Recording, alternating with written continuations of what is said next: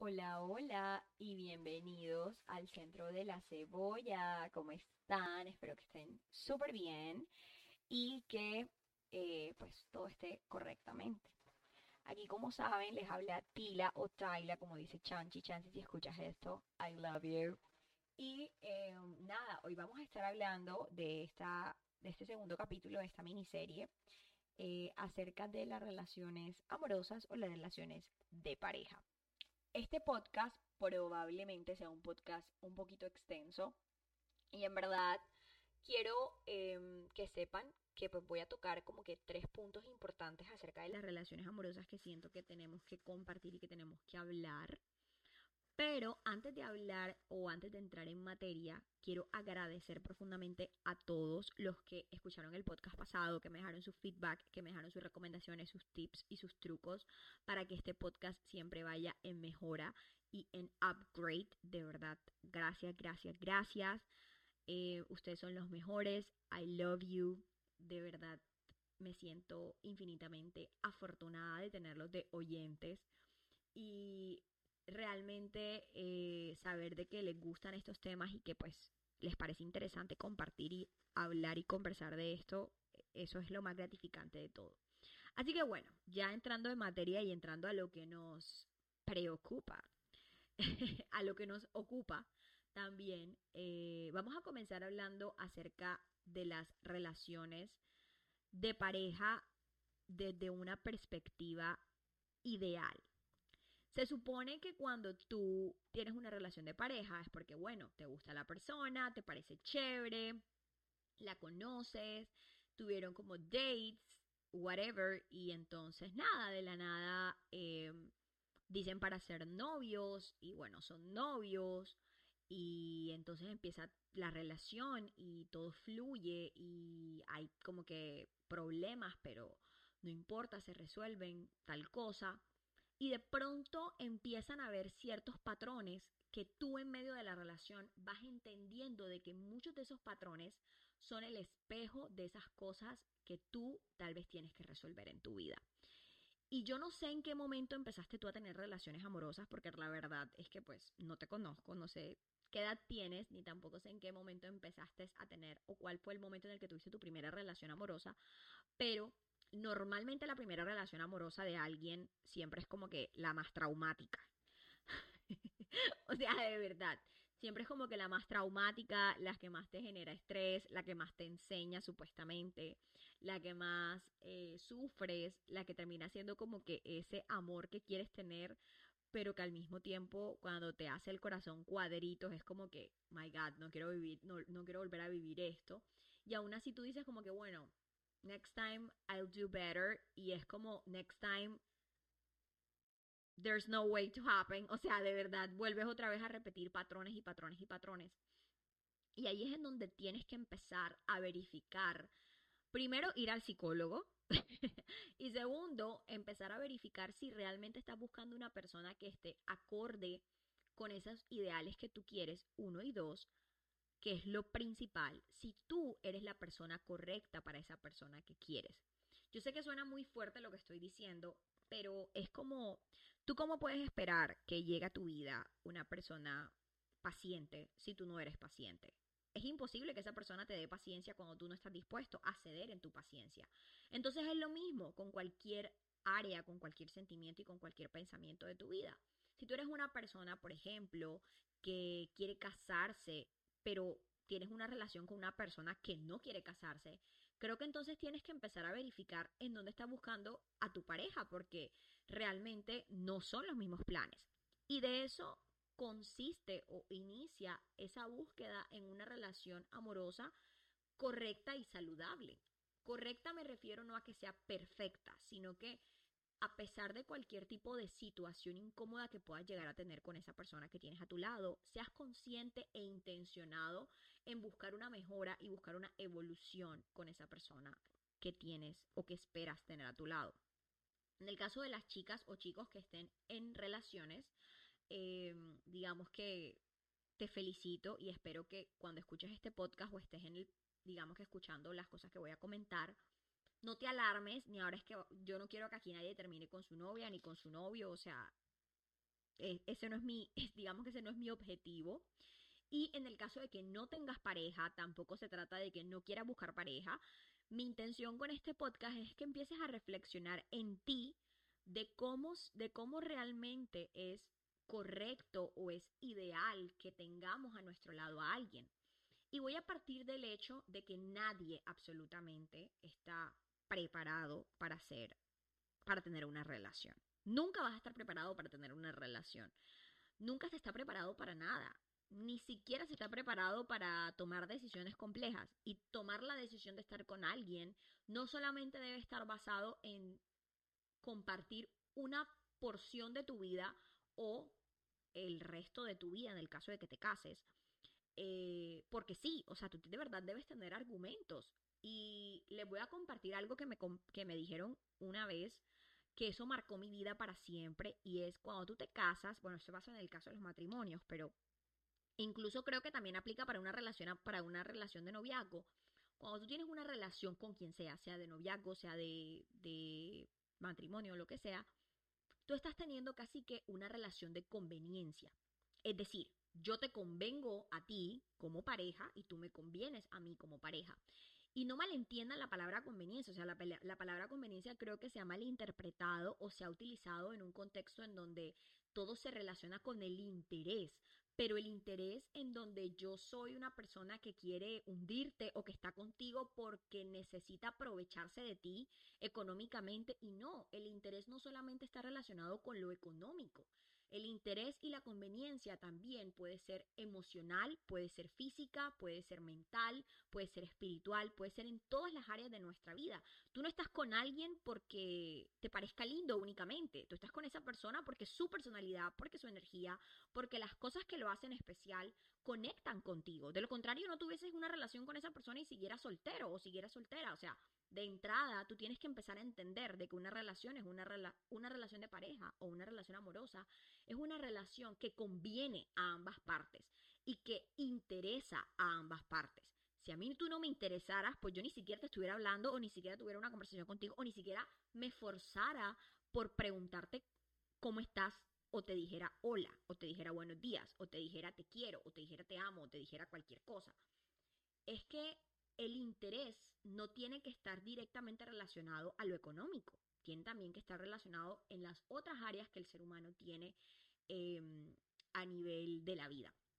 Entonces, partiendo del hecho de que las relaciones amorosas son relaciones de conveniencia e interés, pero en el lado con el sinónimo y con el meaning correcto, em, sencillamente te quiero preguntar, antes de empezar esta reflexión, ¿estás con una persona que te conviene y te interesa? y esa persona está con, contigo porque le conviene y porque le interesa?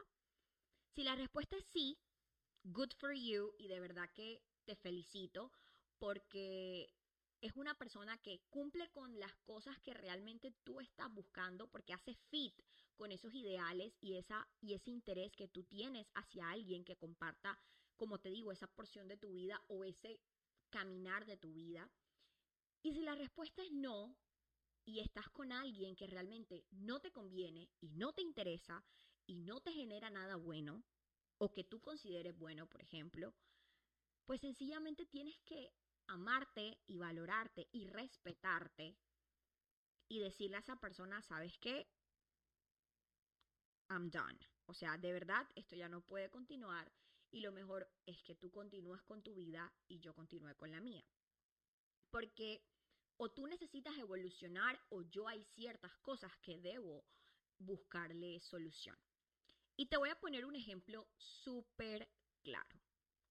Hace como más o menos uno o dos meses estaba hablando con un amigo y él obviamente me estaba compartiendo su situación amorosa en ese momento. Eh, mi amigo siempre ha sido una persona demasiado romántica. Y bueno, la mayoría de mis amigos son supremamente románticos, la mayoría, no todos. Hay algunos que son cero de romanticismo, pero bueno, ese no es el punto del podcast. Y el tema es que eh, mi amigo es súper romántico y en verdad le gusta tener como que ese tipo de atenciones con las mujeres, etcétera, etcétera, etcétera.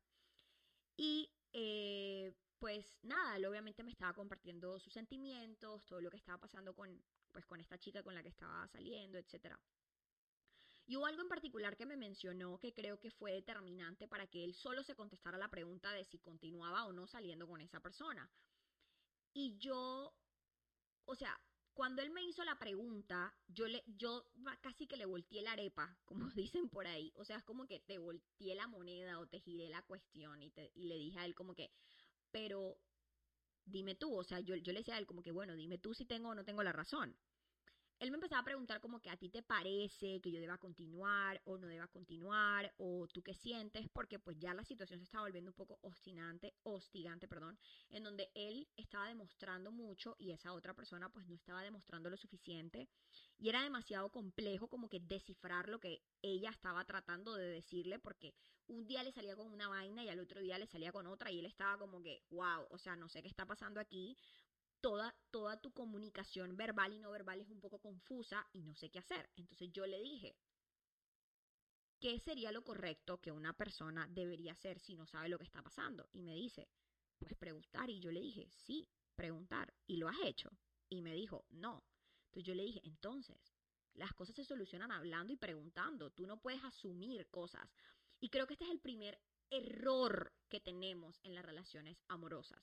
Y es que, bueno, ya después de que definimos que algo nos conviene y nos interesa, es que no hacemos las preguntas correctas, no tenemos conversaciones en donde yo quiero saber qué cosas son importantes para ti, cuáles son las cosas que verdaderamente te mueven, cuáles son las cosas que verdaderamente te hacen feliz, qué es lo que para ti o, lo que tú consideras que es importante en una relación, porque es que si yo no sé qué es lo importante para ti, ¿cómo carajo sé si eres la persona que me conviene o no me conviene? O sea, ¿cómo yo sé que lo que tengo a mi lado o lo que el universo o Dios me está presentando allí, en ese instante, realmente me funciona o no me funciona. Incluso en ese momento yo tengo que empezar a definir si realmente yo estoy dispuesto a compartir mi libertad con esa persona. Porque recordemos que cuando tú estás en pareja o estás en una relación amorosa, tú no vas a dejar de ser libre ni vas a dejar de tomar decisiones como individuo.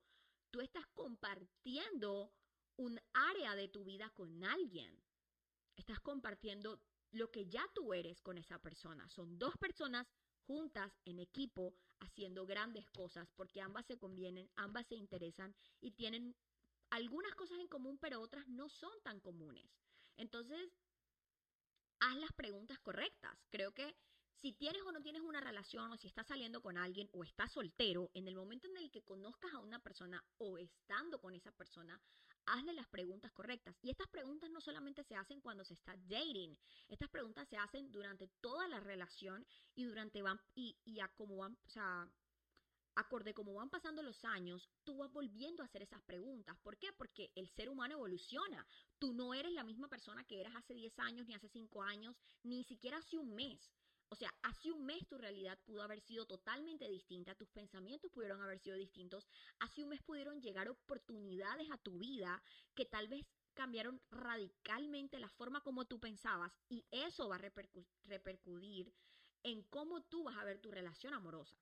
O sea, tienes que saber si a tu lado tienes a alguien que está dispuesto a ceder en ciertas áreas o no. Por ejemplo, preguntas claves. Hey, te quieres casar, hey, quieres tener hijos, hey, quieres vivir fuera del país, hey, quieres viajar, hey, te gusta esto, hey, em, no sé, o sea, estoy haciendo preguntas como que super deep, pero hay otras preguntas que son muy sencillas como, ¿cómo te gusta el café? A mí me gusta el café con leche. ¿A ti te gusta el café con leche? No, no me gusta el café con leche, me gusta el café negro sin azúcar. Y parece algo tonto, pero dentro de todas esas preguntas tontas y no tontas, empiezas a descubrir el taste o el sabor que tiene esa persona que tienes al frente, para saber si realmente estás dispuesto a compartir tus gustos, tus preferencias, tus negociables y tus no negociables con, la, con esa otra persona. Parece loco, pero... y parece obvio, supuestamente, pero estamos tan, pero tan, tan metidos en que no debo preguntar nada porque entonces el mango y la vieja se espantan. ¡Ey! Tienes que preguntarlo. Porque vas a, hacer, o vas a perder tu tiempo, que es bastante valioso, y esa persona también va a perder su tiempo, que también es bastante valioso. ¿Qué nos cuesta preguntar? Eso no es nada malo. Eso no es comprometerte, eso no es asustar a alguien y creo que si esa otra persona se asusta al tú hacerle esas preguntas, entonces esa persona no está en el mismo momento de la vida que tú. Miren, a mí me parece estúpido que cuando esto pasa mucho en las relaciones heterosexuales, no sé si en las relaciones homosexuales sea así, porque nunca he tenido una relación homosexual, eh, pero, pero, pero bueno, tengo amigos que obviamente son homosexuales, tengo amigos gays y tengo amigas lesbianas. Y muchos de, o sea, y mis amigas, mis amigas gays y mis, y mis amigos, y mis amigos, perdón, mis amigos gays y mis amigas lesbianas, ambos me dicen que cuando hacen estas preguntas, para ellos es algo normal, pero en las relaciones heterosexuales parece que eso fuera como que, Dios mío, estás matándolo o matándola. Cuando una mujer le hace la pregunta de, ¿quieres vacilar o quieres una relación? A un man, el man se parte. O sea, el man se parte en dos. El tipo dice, marica, esta vieja, ¿qué le pasa? Esta vieja está montada en el patín. Montada en el patín es como que está ilusionada ya, como que está enamorada, está idiotizada, está lo que sea. Y es como que, amigo, te estoy haciendo una pregunta sencilla. ¿Qué quieres? ¿Estás buscando una aventura o algo pasajero o estás buscando una relación seria? Porque es que yo lo quiero saber. Obviamente, no es que conociste a la persona y a los dos días le vas a hacer la pregunta, no. Pero si tú vas viendo que la vaina está surgiendo y que la vaina eh, necesita, o sea, tú necesitas hacer la pregunta, pues la tienes que hacer. Tú no puedes esperar hasta que eso escale a yo no sé ni qué parámetros o qué niveles. Y entonces cuando ya estás en la cúspide total, que ya tú estás tragada, que ya tú no sabes ni qué vas a hacer, entonces ahí es cuando vas a preguntar, ¿Y tú qué quieres? ¿Quieres tener una relación o, que, o empiezas a hablar con tus amigas como que, marica, el mano me ha pedido el cuadre? Bueno, el cuadre es como que pedir que sean novio ya. El mano me ha pedido el cuadre y ya íbamos saliendo como cinco meses y yo no sé qué está pasando. Y yo, amiga, por favor, o sea, reacciona. Cinco meses están saliendo y todavía nada de nada. Y o, sea, por favor, tienes la respuesta. Define. O sea, si el man no quiere definir, define tú. Ten ovarios y pregúntale y siéntalo y dile, ¿qué quieres? Porque ya yo pasé cinco meses y ya yo entendí que te quiero, pero si tú no me quieres, yo no sigo más aquí porque yo me quiero más a mí de lo que puedo llegar a quererte. Y esto es algo que a nosotras las mujeres, bueno, por lo menos las mujeres que somos capaces de hacer las preguntas, como por ejemplo yo, yo siempre le pregunto a un man literal como que, hola, ¿qué quieres?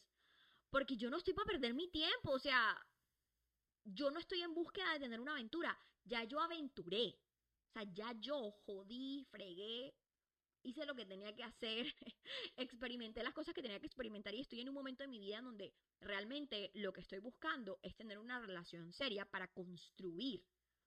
Pero yo sé que si tú como mujer estás en un momento de vacile, de jodedera, de lo que sea, pues también tienes derecho. Y está súper cool que tengas los ovarios para decirle al man, yo quiero vacilar contigo.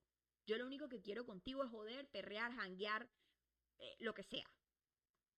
Y eso está bien, chicas, o sea, está muy bien. De hecho, me parece responsable que tengamos claro en nuestra cabeza en qué momento de nuestra vida estamos. Si estamos en un momento de nuestra vida donde queremos estar solteros, si estamos en un momento de nuestra vida donde queremos una relación, si es un momento de nuestra vida donde queremos joder, o si es un momento de nuestra vida donde no sabemos ni lo que queremos. Eso también es correcto. Es correcto decir a la otra persona, mira, sabes que yo todavía no sé lo que quiero. Yo no sé si quiero una relación o si quiero un vacile. Déjame conocerte.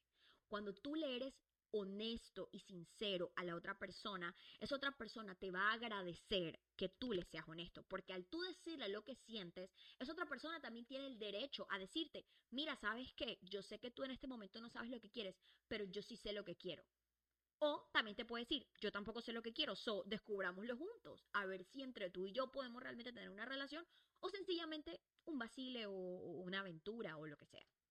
Entonces, el entender la magnitud de esa responsabilidad afectiva es lo que va a hacer que tu relación de pareja realmente surja, o sea, sea buena, sea, sea saludable. Porque tú no vas a empezar, ok, las cosas pueden fluir y tú puedes dejar que todo fluya. A mí eso no me parece eh, loco de que tú te dejes fluir y vayas como que go to the flow, porque yo también lo he hecho. Pero llega un punto del flow en donde hay que wait, o sea, let's do something. O sea, de verdad, hagamos algo en donde, una dinámica en donde yo te pregunto tú qué quieres y yo te cuento yo qué quiero. Porque perdóneme, pero todos sabemos lo que queremos. Y después de conocer a alguien podemos descifrar de pronto no conocerlo al 100% porque tú nunca vas a dejarte, tú nunca vas a conocer a alguien al 100%. Yo creo que ni conoces bien a tu mamá ni conoces bien a tu papá, o sea, eso estamos claros. Em, así que muchísimo menos vas a llegar a conocer a una persona que acabas de meet, ¿me entiendes? O sea, así lo hayas conocido cuando eran niños y tengan una relación de años, sigue sin conocer a esa persona porque esa persona todavía le falta muchos años por vivir. O sea, van pasando los años y esa persona va a ir evolucionando y va a ir cambiando su mentalidad. Se los digo por experiencia, o sea, por ejemplo, mi hermana es una mujer que tal vez a sus 14 o 15 años, cuando estaba buscando una relación, buscaba a un peladito que tal vez le pareciera simpático, pero ya en este momento de su vida, ella se dio cuenta de que no es el más simpático con el que tienes que estar. Tienes que estar con el man que verdaderamente sirva, que tenga cabeza, que tenga inteligencia, que sea un man proyectado, que sea un tipo que verdaderamente tú digas, wow, o sea, te admiro y quiero tener algo chévere contigo. No sé cuánto tiempo va a durar, pero quiero tener algo chévere contigo porque quiero que tú me enseñes y yo te quiero enseñar las cosas que sé. Eso es lo bonito de una relación, que tú puedas como que share todas esas enseñanzas y todas esas cosas chéveres que tu vida, tu experiencia, tus relaciones, no solamente de pareja, sino también de amistad y de familia, te han enseñado y a esa persona también le ha pasado lo mismo y entonces tú como que puedas em, compartir esas cosas con esa persona. Y eso me lleva a otro punto que también es súper importante en las relaciones amorosas y es el bendito tema de el cambio. O sea, creo que esto es lo más heavy que he visto en las relaciones. Y es que, ok, de entrada, cuando tú tienes, cuando inician las relaciones amorosas, que normalmente siempre se inician como a eso de los 14, 15 años, bueno, no sé si de pronto tú las iniciaste un poco más tarde, don't worry, pero la mayoría de las personas que conozco inician relaciones amorosas a partir de esa edad, como de los 14, 15, que es como la preadolescencia, en donde está, como dice mi, como dice mi abuela, no está el alborotamiento a flor de piel. Y em, en ese momento, obviamente, un niño de 14 o 15 años no sabe ni qué carajo quiere con su vida. Así que claramente todo lo que va a encontrar es toxicidad. O sea, en ese momento creo que es necesario entender lo que es tóxico y lo que no. Somos inexpertos. Cuando tú estás inexperto y estás explorando apenas tu primera relación, la vas a cagar sí o sí. O sea, eso es inevitable. Entonces, en ese momento tuviste una relación, las cagaste, la cagaron contigo, ¿verdad? Y luego terminas esa relación y entras a otra, pero antes de entrar a otra, no te tomaste el tiempo para verificar si realmente hay un cambio en ti y hay algo que tú puedas ofertarle a la otra persona que sea diferente o a esa nueva persona que va a entrar a tu vida. Y entonces empiezas a cumplir el mismo patrón over and over and over again. Y es como, amiga, por favor, no, no aprendes. O amigo, por favor, no aprendes. Por favor, aprende. Entiende. No lo captaste la última vez. No te diste cuenta que no era lo positivo. O no aprendiste nada. Creo que todos los seres humanos, antes de iniciar una nueva relación, no se trata de un tiempo específico. Probablemente para ti puedan ser días, pero hay personas que tal vez necesiten horas, que necesiten incluso hasta un tratamiento psicológico, porque no todas las relaciones son fáciles de sobrellevar. Pero si fue una relación que en verdad te importó un carajo, obviamente lo superarás muy rápido y como que tu next relationship va a ser más chévere. Sin embargo, la mayoría de los casos es como que la relación tóxica, o de pronto no la tienes a los 14, sino que la tienes más adulto. Y bueno, acabaste de terminar esta relación súper tóxica que hubo. Siempre en las relaciones tóxicas o hay cachos, o es decir, o hay infidelidad, o hay eh, mentiras, o hay eh, desilusiones, hay, hay, hay, posesión, hay dominio, hay control, hay todo ese tipo de cosas que son red flags totales y entonces tú todavía no has asimilado esa situación o ese duelo, porque para el que no sepa, el duelo en las relaciones amorosas existe. Los duelos no es sinónimo de pérdida física, es decir, no es sinónimo de que tú perdiste a alguien porque falleció. Los duelos también son pérdidas de amistad, pérdidas de relaciones, separaciones físicas de alguien, y eso incluye cuando tú pierdes a un amigo, cuando pierdes Em, cuando fracturas una relación con, una, con un familiar o cuando terminas una relación amorosa. Esos también son duelos, ¿ok?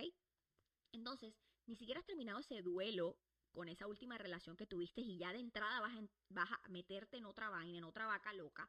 Y es como que, wait, date a ti el tiempo y el espacio para analizarte y analizar si realmente la persona con la que te vas a meter en una nueva relación o la que vas a, a, incluir nuevamente en tu vida no está teniendo esos red flags realmente, porque en muchos casos aparenta no tener los red flags, pero durante la relación sí los tiene y tú estás otra vez volviendo a quejarte de, de, la otra persona cuando realmente tienes que quejar de ti mismo y tienes que decir, ok, yo mismo la estoy cagando conmigo mismo. O sea, yo para qué carajo me metí con una persona sin haber entendido que yo primero tengo que estar lo suficientemente seguro o segura de que la persona que voy a tener a mi lado no tenga esas cosas que verdaderamente no me gustan.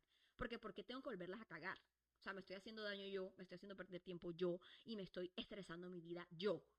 ¿Por qué tengo yo que hacer responsable de la otra persona? Es como que cada vez que otra persona las caga, la gente enseguida va y dice, es que esa persona es que es fulano, es que es sutano, no sé qué, y es como, amigo, hola, tú fuiste el que decidiste tener la relación con esa persona, ¿no te parece conocido de tu relación anterior para nada? ¿No crees? ¿No te parece? Porque si fue así, creo que el que está mal eres tú, no esa persona. Porque, ok, esa persona necesita resolver su vaina, pero tú para qué lo volviste a escoger? O sea, ¿para qué volviste a escoger la misma persona o el mismo prototipo de persona que definitivamente no quieres a tu lado? Y esto obviamente, todo lo que les estoy explicando, obviamente va muy conectado. O sea, estamos hablando de las preguntas, estamos hablando del duelo, estamos hablando de la sanación, todo ese tipo de vainas, que son claves para que no vuelvas a cometer, no vuelvas a repetir patrones de relación. Y eso me lleva a otro punto súper importante, y es que la mayoría de personas, por no decir que casi todas, eh, siempre está, o sea, siempre está ese típico amigo o amiga que está en una relación y tiene un, yo le llamo encoñamiento. o sea, es como un encoñe, como un attachment, como una vaina de que tú no te puedes desatar de esa persona. No sé si alguien ha tenido el encoñe, yo, yo tuve un encoñe. y esa fue la cosa más horrible de mi vida. Oigan, mi primera relación amorosa fue mi encoñe, mi duelo, fue todo. O sea, fue todo lo que yo quise y no quise tener una relación. Eso lo tuve en mi primera relación. Y cuando yo escucho las historias de mis amigas y de mis amigos de su encoñe, es súper cómico porque es como que, marica, pero no la sueltas o no lo sueltas. Amigo amiga, recapacita, o sea, por favor, no sigas repitiendo el mismo patrón. Y a veces el patrón no es que se repita con otra persona, se repite con la misma persona. Y es como que, amigo, por favor, aprende. Me da mucha risa porque es como que esa persona sabe que no quiere esas cosas, pero igual sigue con esa persona. Y es como, Dios mío. Pero por otro lado, estás tú diciéndole a tu amigo que no cometa la misma cagada y tú por el otro lado estás el espejo, amigo. Siempre pasa tienes tú tu encoñe y tú sigues encoñado. Entonces, creo que como seres humanos debemos empezar a, no solamente dar consejos, sino también a, digamos que a tomarlos, o sea, escuchar los mismos consejos que damos nosotros y, empezar a aplicarlos en nuestra vida. Entonces, si tú estás aconsejando a tu amigo o a tu amiga que deje el, el encoñe o que suelte el encoñe o que suelte el tóxico o la tóxica, tú también suéltalo, porque tú también creo que estás en esa misma situación, no soltando al tóxico o a la tóxica. Y, y algo que, que, que de pronto no somos capaces de discernir entre lo tóxico y lo no tóxico, está a veces muy relacionado con esas cosas negociables y no negociables. Yo creo que antes de empezar una relación amorosa, y si ya estás en una relación amorosa, durante tu relación amorosa, tienes que tener un momento en privado y en intimidad contigo mismo y preguntarte, ¿estoy con una persona que cumple por lo mínimo en el 95% de las negociaciones que tengo y en el 95% de las no negociaciones que tengo. Cuando hablo de negociables y no negociables, me refiero a esas cosas que quiero en mi vida y a esas cosas que no quiero. La mayoría de los seres humanos sabemos lo que no queremos, muy poco sabemos lo que queremos. Pero al tú tener claro lo que no quieres, eso te da una respuesta muy clara y muy precisa de lo que quieres. Es decir, si tú no te quieres casar porque no quieres tener ese tipo de compromiso, definitivamente lo que sí quieres es una relación en donde pueda existir una unión, de, como te digo, una unión prolongada de tiempo, es decir, de mucho tiempo, pero no con ese tema de casarte, ¿verdad? Pero si quieres una relación, o sea, si quieres una relación, pero no un matrimonio. Entonces, no quieres el papel. O definitivamente no quieres vivir con alguien. O sea, empieza a saber, después de que ya sabes eso que no quieres, empieza a desglosar eso que no quieres. No lo quieres por qué o no lo quieres bajo qué condiciones o no lo quieres bajo qué o qué parámetro. Porque el no quererte casar puede significar muchas cosas, no solamente el hecho de no quererte casar, también puede ser que como tus padres son divorciados o tus padres están casados pero tienen un matrimonio que no fue el mejor matrimonio o no es el mejor matrimonio, tú relacionas ese matrimonio, relacionas el matrimonio y satanizas el matrimonio por una relación ejemplo que no es tu relación y que definitivamente son personas diferentes. Tus papás son tus papás y tú eres tú. Entonces tú no puedes compararte con tus papás porque son dos seres, o sea, son tres seres humanos completamente distintos. Entonces tienes que empezar a preguntarte si esos no negociables son por las razones correctas o son por las razones incorrectas. También que los negociables. ¿Por qué quieres negociar el hecho de, de casarte? O sea, porque para ti casarte o no casarte da igual. Es como que, ok, I can handle it. O sea, puede ser como que, ok, si nos casamos bien, pero si no nos casamos también. ¿Por qué tienes esa ligereza en negociar el matrimonio? La tienes porque para ti el matrimonio es algo que de pronto no es súper importante, pero em, si esa persona lo quiere, pues tú te casarías con esa persona. Y también tener muy claro esas cosas que definitivamente si quieres yo quiero casarme, estoy poniendo el ejemplo del, matrimonio, pues por un tema de relaciones, pero puedo poner otros ejemplos.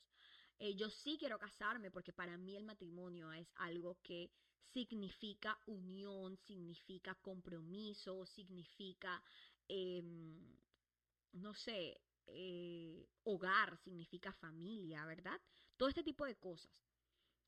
Y eso esas preguntas de los sí, los no y los quizás son preguntas que tienes que hacerte previo a una relación. Repito, si ya estás en una relación, pregúntate si ese sí, ese no y ese tal vez está igual o muy parecido o muy similar a la otra persona. Con esto no me refiero a que si a ti te gusta el golf y a ella le gusta el voleibol o a ella le gusta ir a la piscina y a ti te gusta ir a la playa, entonces la vas a dejar. O sea, no, no, no, no, no. Estoy hablando de temas importantes. Por ejemplo, yo les voy a decir algo que parece súper loco, pero hay muchísima gente que termina su relación porque la persona, o sea, porque tu pareja es desordenada y tú no eres desordenado y el desorden no lo soportas. Porque tienes eh, un trastorno de obsesivo compulsivo y definitivamente te estresa llegar a tu casa y tener la casa desordenada. No todo el tiempo las ordenadas son las mujeres, quiero aclarar. En el caso de las relaciones heterosexuales hay muchos hombres que son excesivamente limpios y cuando ven un espacio demasiado desordenado o una mujer desordenada, huyen. Porque dicen como que yo no voy a estar con alguien desordenado porque para mí el desorden es igual a la inestabilidad emocional, lo cual quiere decir que a esa persona le cuesta tomar decisiones o tiene su vida hecha un caos mentalmente yo no quiero ese tipo de estrés, así que por esa razón no voy a estar con esa persona. Miren hasta dónde puede llegar un hombre escalando el desorden. O si para ti el desorden es algo que, ok, yo lo puedo manejar, no importa. Como que en verdad solo podemos negociar. Pero ¿y si esa persona no lo negocia? O sea, si esa mujer o ese hombre no le interesa en absoluto negociar el desorden. Yo soy desordenada and that's it. Te toca aceptar que soy desordenada. Y parece algo tonto, pero en la convivencia y en la realidad es algo excesivamente importante. Porque si tú de verdad quieres compartir tu tiempo y tu espacio y tu vida con alguien, pues compartirlo con una persona desordenada que te genera estrés, estás en el lugar equivocado. Ahora, si esa persona es desordenada, pero tú sientes que no es algo que hace parte de su personalidad, sino que es algo que ella o él puede manejar o puede eh, mejorar, ¿verdad? Y es un hábito que poco a poco tú lo puedes ir, tú lo puedes tú puedes ir influenciando en esa otra persona para que lo mejore, pues entonces sí, quédate con esa persona porque no es un big deal, ¿verdad? Y aquí voy a entrar a otras cosas que tal vez a veces la gente minimiza, pero que a mí me parecen súper importantes. Por ejemplo, yo respeto demasiado, pero demasiado, a todos mis amigos o amigas que les encanta todos los fines de semana salir de rumba o todos los fines de semana joder o todos los fines de semana eh, estar en la calle, etcétera. Porque yo también soy una persona que soy así, o sea, yo soy muy de la calle, yo soy muy, em, digamos, de, de todo un poco. O sea, me gusta salir y me gusta janguear y toda la vaina. Pero yo y las discotecas no somos algo de todo el tiempo, ni a toda hora. O sea, ahora mismo que estoy soltera y que digamos que manejo mi tiempo y que solamente comparto con mis amigos, como que entre comillas lo puedo hacer un poco más. Pero Lady en esencia es una mujer que si la vas a poner a escoger entre quedarse en su casa y verse una película de Netflix y salir a rumbear, 100% va a preferir la película de Netflix. O sea, yo soy ese tipo de persona. Me encanta la rumba y me encanta bailar, me fascina, pero no es algo que todo el tiempo me encante hacer. Actually, si se trata de tomar, lo cual es diferente, eh, o sea, como que tomar, tomarme un trago, lo que sea, eso también lo puedo hacer en mi casa. O sea, yo me puedo ver la película de Netflix y me puedo estar tomando una cerveza o me puedo estar tomando un vinito. O sea, el tema del vinito y la cerveza no es el issue. Es el issue de ir a rumbear y trasnocharme hasta yo no sé ni qué horas. Sea, son cosas que ya yo en este momento como que lo puedo hacer una vez a la semana, pero no todo el fin de semana ni a toda hora. O sea, es algo que yo me controlo porque yo no soy de ese tipo de cosas. Como también, por ejemplo, el tema de las drogas. Hay muchas mujeres y muchos hombres que no les importa si su pareja se droga o no se droga. A mí particularmente, yo puedo tener amigos y conocidos que se droguen y que les guste y les parezca cool, pero yo a mi lado no quiero una pareja que se drogue, porque lidiar con la drogadicción y lidiar con la droga es algo demasiado complejo y que yo no estoy dispuesta a lidiar. No me interesa. O sea, tú puedes ser el hombre o la mujer más espectacular de la vida, pero si tú estás envuelto o tienes algún tipo de tema con la droga, I'm so sorry, pero no eres la persona para mí. Porque definitivamente es algo con lo que yo no conecto. Yo no soy una persona de drogas, yo no soy una persona de, probar absolutamente nada de eso, no me llama ni cinco la atención. Y he tenido el acceso a la droga, pero más inmediato de lo que ustedes menos imaginan. O sea, yo he tenido acceso a, you name it, you have it, literalmente. Y he estado en ambientes supremamente pesados, he estado en ambientes en verdad demasiado heavy. Pero eso no es sinónimo de que yo voy a andar metiéndome vainas porque no es lo que me gusta, así de sencillo es. Y cuando tú entiendes eso y sabes que eso para ti es un no rotundo, es muy fácil para ti poder empezar a descartar qué tipo de personas quieres a tu lado. Como también, por ejemplo, voy a llevarlo no de pronto a un tema tan fuerte como las drogas o como el alcohol o como la salida, sino también, por ejemplo, a otro lado en donde una persona que no le interese viajar o que no le interese mudarse de ciudad. Yo soy una persona le encanta viajar. A mí me fascina moverme. Yo no soy una mujer estática. Me encantan los cambios. Y tener a mi lado una pareja que no esté dispuesta o que no esté eh, como abierto o abierta al cambio es difícil. O sea, es como que me estás cortando las alas de algo que yo sé que para mí es importante.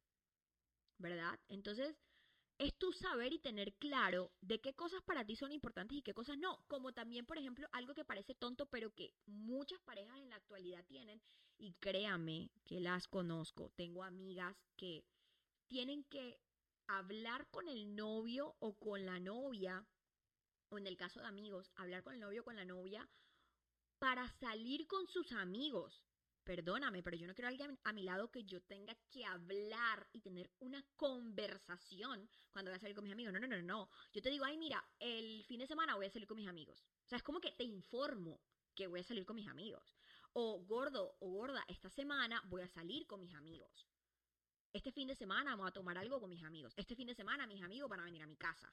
Este fin de semana me voy a salir de rumba con fulano o con sutano. Este fin de semana me voy a ir a un bote con fulano y con sutano. Este fin de semana me voy a ir de viaje con mis amigos.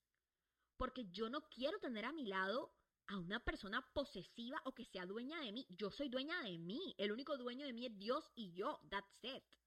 Soy una mujer, un ser humano total y absolutamente libre como para decidir sobre las cosas que quiero y no quiero hacer.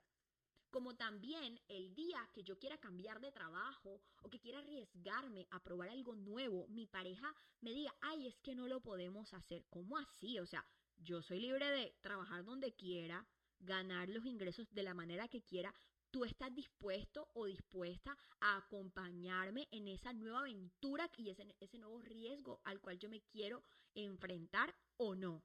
Y si es una persona que le encanta como que lo seguro, lo safe, lo, lo que está como que certificado, definitivamente es una persona que no va conmigo. Como también tengo amistades, y créame que las tengo, que tienen relaciones en donde su pareja inmediatamente condiciona este tipo de decisiones, de trabajo, de salidas, de compartir, de todo.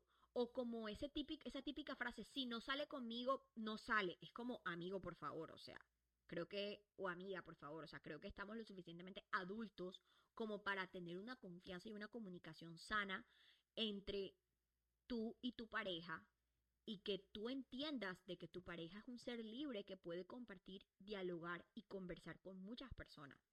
Porque en la medida en la que ese ser humano crezca, tú también vas a crecer. O sea, yo pienso que una relación de pareja es el cómo crecemos juntos de la mano el uno del otro, cada uno en nuestro expertise o en nuestra zona del, del saber o nuestra zona del genio, como sea. O sea, de verdad es estúpido que tú, en, o sea, que tú, es como Marica, es la frase típica que siempre le digo a todo el mundo. Tú no haces lo que no quieres que te hagan. Si tú no quieres que te controlen, pues no controles. Si tú no quieres que te dominen, pues no domines. Si tú no quieres que te jodan, no jodas. Si tú no quieres que esta cuestión pase, pues no hagas eso que no quieres que pase. Porque va a pasar. En las relaciones de pareja es una relación, o sea, las relaciones de pareja son las únicas relaciones, a mi parecer, pues no sé en el tuyo, pero por el patrón común que he visto, no solamente en mis relaciones, sino también en las relaciones de mis personas cercanas, es que las relaciones de pareja son la única relación en la que tú das y esperas recibir. O sea, de cierta manera esperas recibir, porque eso que estás dando, lo estás dando con tanto amor y con tanta pasión y con tanto cariño, que esa otra persona lo mínimo que debería hacer es ofrecerte eso. Lo demás que venga por añadidura, pero lo mínimo que tú estás ofreciendo es porque tú sabes que eso es lo que mereces, porque tú sabes que eso es lo que quieres recibir. Y si definitivamente esa persona no te está dando eso que tú realmente mereces y, er, que realmente requieres como pareja, estás en el lugar equivocado y debes huir de ahí. O sea, no es como que salir de la relación, no, huye, mija o huye, mijo, porque de verdad estás en el lugar equivocado, estás cómoda vivienda en el lugar equivocado. Entonces, eh, ah, bueno, para el que no sepa lo de la vivienda, esto es un banco colombiano y es una, un comercial, un advertisement que siempre dice esta frase, pero bueno, si lo quieres buscar en internet lo puedes buscar. En fin, esto todo se los comparto de las relaciones amorosas porque son cosas que me han pasado y porque son cosas que la gente constantemente le pasan. Y obviamente aquí en este podcast yo no quiero tocar relaciones excesivamente tóxicas en donde hay un dominio y un control excesivo tipo violencia y este tipo de cosas porque ya eso ni siquiera es toxicidad, o sea, ya eso es maltrato, ya eso es violencia, eso es un crimen, o sea, ya eso es, bueno, no un crimen, bueno, no sé si sea un crimen, pero es literalmente no sé si eso se le pueda llamar crimen a nivel legal, pero ya eso es una violación a los derechos humanos, o sea, eso ya ni siquiera es tener una relación amorosa. Entonces, por eso es algo, y es un tema que no voy a tocar acá, pero muy a grosso modo les quiero decir mujeres y hombres, porque hay hombres que también sufren de violencia física y verbal y psicológica y de todos los tipos.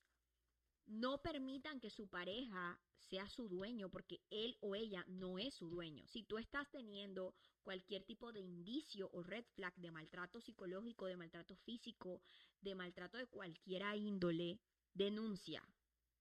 O bueno, no denuncies si no quieres denunciar, pero eso ya it's up to you, pero busca ayuda profesional y de verdad, yo sí creo que deberías denunciar, pero ok, si no quieres denunciar no lo hagas, pero ya cuando se trata de maltrato físico, de maltrato psicológico, ya de ese espacio en donde sobrepasa esa toxicidad y ya ni siquiera es tóxico, ya sino que ya es una cuestión patológica, es decir, que la persona necesita ir al psiquiatra a medicarse, entonces ahí sí que de verdad te digo, si tú no pones el stop, nadie más lo puede poner. Em, todas estas cosas se las digo porque, porque son cosas que pueden pasar en las relaciones amorosas eh, y que a veces nosotros nos dejamos llevar tanto por el dichoso amor que creemos y confundimos el amor con, con control o con poder cuando realmente eso, e, eso no es amor. O sea, amor es entender de que esa persona es libre y que tú también eres libre y que ambas personas están unidas en ese momento de su vida para construir algo bonito. That's it. O sea, no, no es tu dueño o tu dueña, ni es la persona que va a dominar tu vida, ni es la persona que va a decidir por ti, ni es la persona que te va a condicionar, ni es la persona que te va a limitar, ni es la persona que te va a decir que está bien o que está mal. No, no, no, no, no. Esa persona está para acompañarte, para sugerirte, para aconsejarte, para literalmente compartir esas cosas que tú quieres para tu vida y que te hacen especial. Por supuesto van a haber cosas que van a querer en conjunto, como pareja, como por ejemplo el hecho de casarse o tener hijos o tener una casa o tener un carro o viajar, ese tipo de cosas. Pero ya el tú adentrarte a, a, un hoyo negro, perdóneme, me alejé, pero ya tú adentrarte a un hoyo negro en donde esa otra persona ya literalmente está generando en ti un agobio y ya es una cuestión enferma, pues entonces ahí sí de verdad tú tienes que poner el stop. Eh, de hecho, hoy es 9 de marzo, y ayer fue el Día de la Mujer y el Día Internacional de la Mujer. Y yo, de verdad, con el Día Internacional de la Mujer, siempre que es el 8 de marzo, reflexiono demasiado acerca, primero, de las relaciones que yo tengo con las mujeres eh, de mi vida, es decir, con mi mamá, con mi hermana, con mis tías, con, mi con mis abuelas, con todas las, todas las mujeres que hacen parte de mi vida, mis amigas, eh, todo, porque yo digo, ¿qué estoy haciendo yo para aportar en esa relación y en esa conmemoración hacia mi género que hace que este día realmente tenga sentido? Empecé a hacer esa reflexión, yo sé que no tiene nada que ver con este podcast, pero empecé a hacer esa reflexión y creo que el Día de la Mujer no solamente conmemora a la mujer y conmemora todo lo que la mujer ha evolucionado, sino que también conmemora en esta área, por ejemplo, de las relaciones amorosas, esos temas y esas conversaciones incómodas que muchas mujeres no quieren tener en relaciones eh, de pareja porque temen a que su, Dios mío, yo no sé, a, que su verdad, a que su vulnerabilidad, a que su eh, honor como mujer se vea, em, no sé, se vea como debilitado, se vea cuestionado. Es como que, como no soy una mujer empoderada, entonces no soy mujer. Y eh, amiga, quiero que sepas que no, eso no tiene nada que ver. De hecho, yo le puedo decir una verdad. El Día de la Mujer es una conmemoración hermosa, pero desafortunadamente la gran mayoría de las mujeres ni siquiera entiende el verdadero significado y es súper triste. Porque si nosotras mismas no nos damos nuestro valor, absolutamente nadie más nos lo va a dar y los hombres menos, porque pues ellos no son mujeres. Em, y si tú como mujer estás pasando por algo así, o como hombre estás pasando por algo así, de verdad, este es tu momento para, para poder empezar a, a, poner un stop eh, dentro de esa relación amorosa que tienes, retóxica y repatológica, que necesita urgentemente un psiquiatra, y rehabilitación y medicación, porque realmente no, no es justo para ti yo no, digamos que no, no quiero ahondar mucho, como les digo, en este tema porque, porque no es el objetivo principal del podcast, pero no cabe, o sea, cabe resaltar que obviamente no estoy de acuerdo con esto y que, y que sencillamente es un tema que me gustaría tocar en otro podcast mucho más a profundidad porque definitivamente eh, es un tema importante y es un tema del que hay que conversar. Y volviendo nuevamente a, esto de, las relaciones tóxicas y esas relaciones que realmente eh, de pareja no deberían estar, ni siquiera deberían existir, quiero dejarte con una tarea, porque esta, digamos que esta miniserie creo que va a ser una miniserie de tareas. Quiero dejarte la tarea de que saques o que hagas una lista de 10 sí, 10 no y 10 quizás que tú quisieras en una pareja. Ese va a ser el primer paso. Vas a poner tus sí, tus no y tus quizás en una pareja. Y lo segundo que vas a hacer es que te vas a preguntar a ti mismo si esos sí, esos no y esos quizás tú también los estás ofreciendo.